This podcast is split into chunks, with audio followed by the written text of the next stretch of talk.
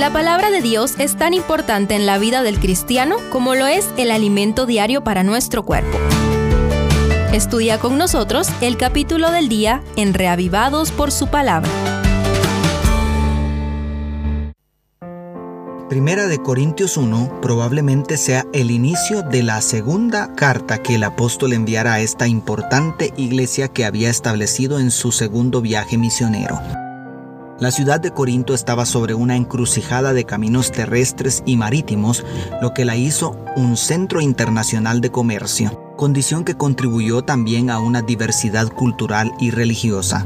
Sin embargo, su mayor fama era la inmoralidad sexual, promovida desde el templo de la diosa Afrodita. Estudiemos el primer capítulo. Primero, elogio. Después de un corto saludo que incluye la mención del secretario a quien le dictó la carta, en los versos 1 al 3, Pablo continúa con un elogio sincero por los frutos de la gracia de Dios en ellos, lo cual incluye la riqueza de la palabra y conocimiento en el verso 5, el sólido testimonio de Cristo en el verso 6 y la esperanza en la segunda venida de Cristo en el verso 7. Estas motivadoras palabras terminan con una poderosa promesa. Mantendrá firmes hasta el fin, para que sean irreprochables en el día de nuestro Señor Jesucristo.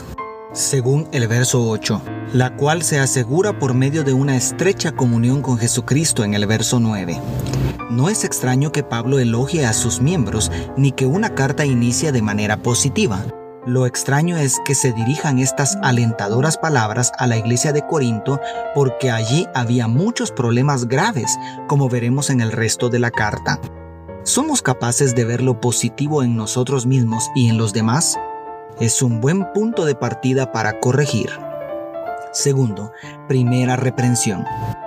Os ruego pues, hermanos, por el nombre de nuestro Señor Jesucristo, que habléis todos una misma cosa y que no haya entre vosotros divisiones, sino que estéis perfectamente unidos en una misma mente y un mismo parecer. Declara el verso 10. La palabra traducida como ruego también puede traducirse como amonestar, exhortar, lo cual nos habla del celoso fervor de Pablo.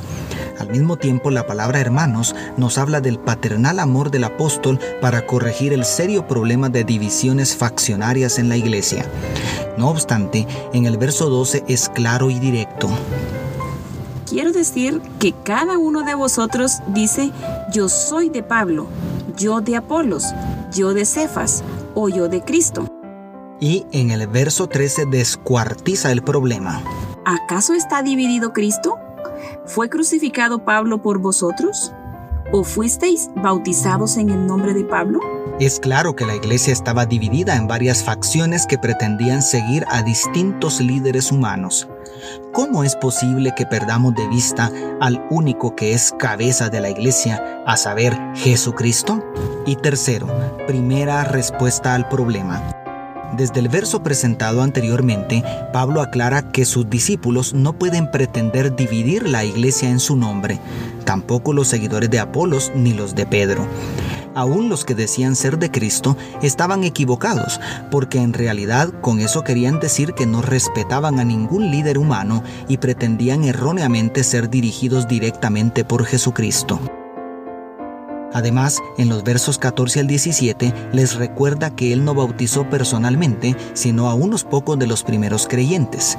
Y, por si fuera poco, a partir del verso 18 presenta un sublime discurso en favor de la unidad. 1. Exaltando la locura de la cruz por encima de la ciencia humana. La palabra de la cruz es locura a los que se pierden, pero a los que se salvan, esto es a nosotros, es poder de Dios. Según los versos 18 y 19. 2. Exaltando la sabiduría divina manifestada en la locura de la predicación por encima de la sabiduría humana, según los versos 20 y 21. 3. Exaltando a Cristo por encima de las pretensiones de judíos y griegos.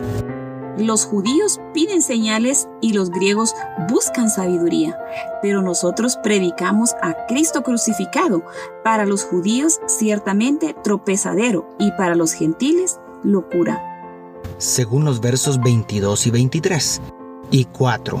Humillando la fortaleza y sabiduría humanas por debajo del poder y sabiduría que Dios concede a sus escogidos en Cristo. A fin de que nadie se jacte en su presencia. Según los versos 24 al 29. De modo que tampoco los líderes pueden causar divisiones porque... Si alguien se ha de gloriar, que se gloríe en el Señor como dice el verso 31 en la nueva versión internacional. Cristo es uno, y si tú lo amas y obedeces, entonces somos hermanos. Dios te bendiga. Tus amigos, la, familia Sosa Villeda.